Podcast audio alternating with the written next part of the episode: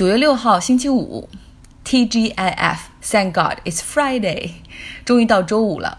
本周到现在，国际新闻基本上就两件大事儿：一是横扫巴拿马，然后直冲美国东海岸的飓风多里安，向南部的佛罗里达、南卡罗来纳州，以至于到北部的 Virginia 都严阵以待。那么另外一件呢，是英国，英国首相 Boris Johnson 的弟弟。Joe Johnson 宣布辞去保守党议员的职务。他说：“对家庭的忠诚和国家利益之间，我只能选择后者了。” Joe Johnson 长得和哥哥很像，连发型、头发的颜色以及头发的蓬松程度都跟哥哥一样，但是他俩的对于脱欧这件事儿的态度完全不同。Boris Johnson 今天在西约克郡出席一个警察局活动的时候，被问到：“连你弟弟都辞职了，你有什么感想？”他说：“我弟弟是个好人，但是我们在对待欧盟问题上持不同的观点。” Joe Johnson 他在2016年英国脱欧公投中，他就选择了留欧。给大家再介绍一下。这个 Boris Johnson 这一家吧，他们的父亲是外交官，所以家世相当不错。而且他父亲长期担任英国驻欧盟总部布鲁塞尔的英国代表。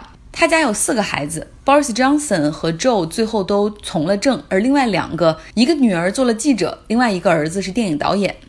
Joe 和哥哥一样读伊顿公学，然后上牛津，他学的是当代历史。毕业之后呢，短暂的在德意志银行做投行业务，之后厌倦了那种金钱社会，加入了《金融时报》做记者三年。之后呢，他又去法国读了一个 MBA 学位。毕业之后回到《金融时报》做驻巴黎的记者。之后呢，又负责了一个《金融时报》非常有影响力的 Lex 专栏，这是英国金融圈最有影响力的这种报纸专栏，而且他也是屡次获奖。总之啊，他做记者的时候也比他哥哥 Boris Johnson 给非主流杂志写写专栏呢。更年轻的时候做驻欧盟记者的时候，他会杜撰一些欧盟官员的话，然后让自己的稿子看起来更顺畅一些。所以说，Joe Johnson 比哥哥的记者生涯要成功。在二零一零年的时候，Joe Johnson 决定从政，竞选保守党的议员成功。卡梅伦政府期间，他还担任内阁里面负责高等教育和科学研究的大臣。二零一六年英国脱欧公投，他对这个结果表示很失望。在二零一八年的时候，他决定辞去内阁职务。因为这个时候，他认为哪怕特蕾莎梅那种希望软脱欧的立场，也他也觉得不可接受。因为他认为最好的结果对于英国来说，就是再来一次公投，让更多的人去做出他们的选择。因为他相信多数人是希望留在欧盟的。那 Boris Johnson 他当选英国首相之后，就再次任命他弟弟进入内阁做负责高等教育的大臣。不过现在呢，Joe Johnson 不仅辞去了内阁职务，也辞去了保守党的议员。哦，对了，之前一直说有二十一个保守党的议员，在 Boris Johnson 看来叫叛党，跟着工党去投票。那二十一个人里面还有丘吉尔的孙子。所以大家可以看到，这么一个跟保守党历史融合如此之深的家族的成员，然后现在都要放弃保守党了，可见现在的英国政坛是有多么的让人失望。我所在的这家公司聘请了一个 CTO，他是英国人，所以我们今天为他举行了一个 Happy Hour，然后欢迎他加入。下班之后去喝一杯，别人跟他聊天的时候都聊技术，但我跟他聊脱欧。他在美国已经生活了二十九年，但还是英国公民。他说过去好多年英国大选他都没。没有投过票，但是如果现在再来一次大选的话，他一定买机票举家回去，回到英国投票。然后我就问他，我说：“二零一六年，我说当时的。”那个 Brexit 的公投，你参加了吗？他说他当时非常想去投票，他甚至也可以回到英国，这都不是问题。他说，但是当时的投票做了一个限定，就是两个条件：第一，你必须是英国公民；第二个，你必须在过去七年里都居住在英国。他不符合这个投票资格，所以他说现在英国的政坛糟透了，像保守党太右，就希望能够脱离欧盟，尤其是在 Boris Johnson 的领导下，而工党又太左了，Jeremy。科尔宾那一套，大家实在也不喜欢。他说，如果真的有大选的话，他都不知道该选谁。很讨厌 Boris Johnson，但也反感 Jeremy 科尔宾。所以他说，不排除很多人像他这样的人会投给位于中间的那个党——自由党，也可能这会导致英国政治的又一次突变。那在英国历史上，如果大家去查的话，很长一段时间都是保守党和自由党轮流执政。听过以前我们在历史课上学的托利党和辉格党吧？托利党就是现在的保守党，一派相承，没有变过。那辉格党呢？它自由党的前身就是辉格党。保守党代表的是大资产家的利益，而自由党在那个年代，它主张的是自由贸易。好先进的党，在那个年代就考虑自由贸易的事儿。在一九二四年之前，一直都是这两个党在互相竞争。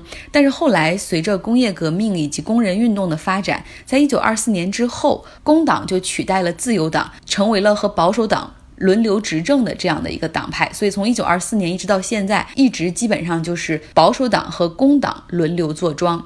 那么脱欧会不会是英国政治发展的又一个转折点呢？会不会就因为保守党和工党都太靠两边了，而让位于中间的自由党能够重新崛起呢？或者英国政坛会走向分裂，也就是很难有党派在议会中获得多数席位，独立组阁，就会有更多的联合政府出现。多了更多的不确定性呢？不知道哈，这以后我们可以慢慢再看历史究竟会往哪个方向发展。但回到 Boris Johnson 身上，在今天出席西耶克郡的活动的时候，他再次强调他的意愿就是十月十五号应该举行提前大选。为什么呢？因为此前我们已经说过了，议会已经投票通过把十月三十一号无协议脱欧的这个选项从他的桌面上给清除掉了。那要么就是。有协议脱欧，这个协议通过议会的投票通过，那要么就是推迟脱欧，继续和欧盟谈判到二零二零年的一月份。Boris Johnson 说了，我宁可死也不愿意求欧盟继续推迟脱欧的进程。然后讨厌 Boris Johnson 的英国媒体就说了，说为什么你要说宁可死呢？你为什么不说你宁可辞职？通常，一个首相如果不满意议会的决定的时候，会以辞职来表明态度。你敢不敢辞职呢？请你不要死，敢不敢辞职呢？好，我们来到非洲，继续来说南非排外的事情的后续哈。担心尼日利亚人的报复，南非宣布暂时关闭在尼日利亚的大使馆和领事馆。昨天的节目中，我们也说了，南非从上周日到本周三爆发了针对外国人的多起袭击，就是打砸抢外国人开的商店，或者去攻击外国人所居住的社区。尼日利亚在南非的移民首当其冲哈，受到了很多的。攻击。那为了表达不满，尼日利亚多个城市都出现了大规模针对南非的示威，像包括南非的电信运营商 MNT 关闭了他们的门店，而南非的大使馆和领事馆也决定暂时关闭。南非的外交部长说，南非一直谴责一切排外行为，而现在我为南非所发生的事情感到抱歉和尴尬。土耳其今天向欧盟发出警告。说，如果不能够尽快得到国际援助，在叙利亚北部建立一个安全区来安置难民的话，土耳其会再次开放边境，允许叙利亚难民从土耳其转道去欧洲。同时呢，土耳其方面还希望说，国际社会主要是欧盟哈，你不仅要出钱，另外还要让你们的盟友美国来派兵参与安全区的巡逻。土耳其的总统埃尔多安说了：“我们的目标是在这个安全区安置一百万的叙利亚难民。那么，如果土耳其要重新开放边境的话，事情会怎么样呢？我们知道，这个难民前往欧洲有两条路线，海上路线大家比较了解，就是坐船从利比亚摩洛哥来穿越地中海，抵达意大利、西班牙或者希腊。那么路上的难民呢？他们会大部分都是来自叙利亚。”他们会北上土耳其，然后从土耳其一路向西前往希腊，之后是塞尔维亚、匈牙利、奥地利、德国，之后到达西欧。在二零一六、二零一七年的那一次欧洲难民潮，其实就是土耳其开放边界所导致的。今天美国股市表现不错，三大股指普遍上涨。那我们来关注一家跟科技相关沾边的公司，WeWork。也就是共享办公空间的领导者，他们喜欢办公室不再按层来出租，而是按工位来出租给初创企业。同时，办公室设计也更加有人情味儿，然后有沙发、有桌游、读书室、有睡觉的地方等等，很符合现在科技初创公司的那种口味。这家公司已经提交了 IPO 申请，准备上市。但是在路演的过程中，他们发现了这个估值始终不被买单，所以承销上出现了一些困难。大概投资者今年经历了像 Uber、l i f t 这样上市之后下跌百分之三十的情况，所以变得很谨慎。他们很担心 WeWork 到底有没有盈利能力呢？尤其是你们实际上做的只是这个物业出租，只不过包装成了科技初创公司的共享空间等等，真的未来会颠覆所有的办公楼物业吗？所以就有大大的问号在这儿。因此呢，WeWork 公司的 CEO 他们就想怎么办？我们要不然就调低估值吧，调到二百亿美元左右。但你知道吗？去年同期他们的融资时候的估值是四百七十亿美元，也就是不到一年的时候，估值就缩水一半儿。猜一猜，WeWork 的股东里有谁呢？谁会最受伤？三秒钟到。bingo，我相信你答对了，就是孙正义。孙正义的软银，软银在去年花了四十亿美元投资 WeWork，另外他们还花了十亿美元买 WeWork 员工持股和现有股东的股份，所以他们是 WeWork 的比较大的股东哈。现在呢，WeWork 的 CEO 也知道自降估值的行为肯定会让孙正义不满，所以。他现在亲自飞到日本东京和孙正义去谈，有两个方案放到桌面上让孙正义去选，一个就是你软银继续给我们投资，这样的话我们就有足够的钱去维持运营，等市场好一些的时候我们再上市。就不用去降估值了。另外一个呢，就是我们原计划按照这个 IPO 的计划去上市，募资规模是三十亿美元到四十亿美元。如果软银可以做我们公开市场融资的大买家的话，我们就可以继续执行这个计划。我想孙正义肯定气死了，他想的是。投你们在去年的时候投你们就看准了你们在今年会上市，然后我可以套现一笔走人。结果现在你们 IPO 了，还想让我买单？对于 WeWork 的投资，我只是一个财务投资者，你想把我变成战略投资者吗？我觉得孙正义他的这个买买买的策略，在今年看起来是有点受伤。想在众多的公司中再投出一个像当年他对马云、阿里巴巴的投资，好像不那么容易。最后想说感谢，在最近一周，每篇的阅读量都大概增加了两百，然后粉丝的数量也在上升，所以感谢大家帮我的推广，让我更加有动力保持更新，把节目做好，把我所看到的世界、经历的事情带给大家。那我现在终于完成了搬家，这一次是一个非常疲惫但是很有趣的过程，因为从选房子到挑家具，就是完全是我自己一个人独立完成，又又在这个过程中又交到很多朋友，很有意思。又在在一对艺术家的 yard sale，就是仓库销售里面，我挑到了一个很好的实木桌子，还有一个古董凳子，非常便宜，加在一块儿才十块钱，十美元。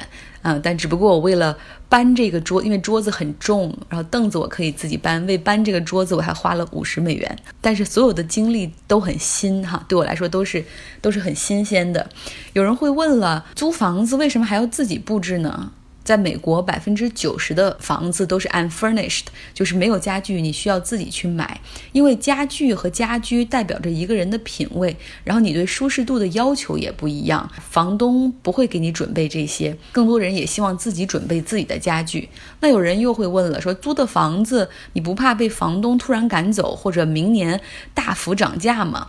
不会，在这里几乎每一个城市都有租房委员会，他们是租房市场的监管者。那租客一旦有问题，都可以向租房委员会去投诉，然后他们会帮忙维权。而且房东非常的害怕租房委员会，一旦租房委员会介入调查清楚事情的话，很可能就会提起诉讼打官司，不仅耗时持久，房东的这个房屋在这一段时间内都不能出租。正因为有。租房委员会的存在，还有一个很好的地方就是房租是限价的。像我所居住的 Berkeley 和 San Francisco 这个地区，每年房租的价格上涨不能超过百分之二点五，所以房租不会高的特别离谱。那我觉得，至少在北上广深这样的城市，真的有必要成立租房委员会，因为很多人决定离开大城市，回到自己的家乡，哪怕没有匹配的工作机会，都是因为来来回回搬家，被房东赶来赶去，或者大幅涨价。那么在这一点上，四个城市里面，我认为深圳做的最好，有人才申请住房。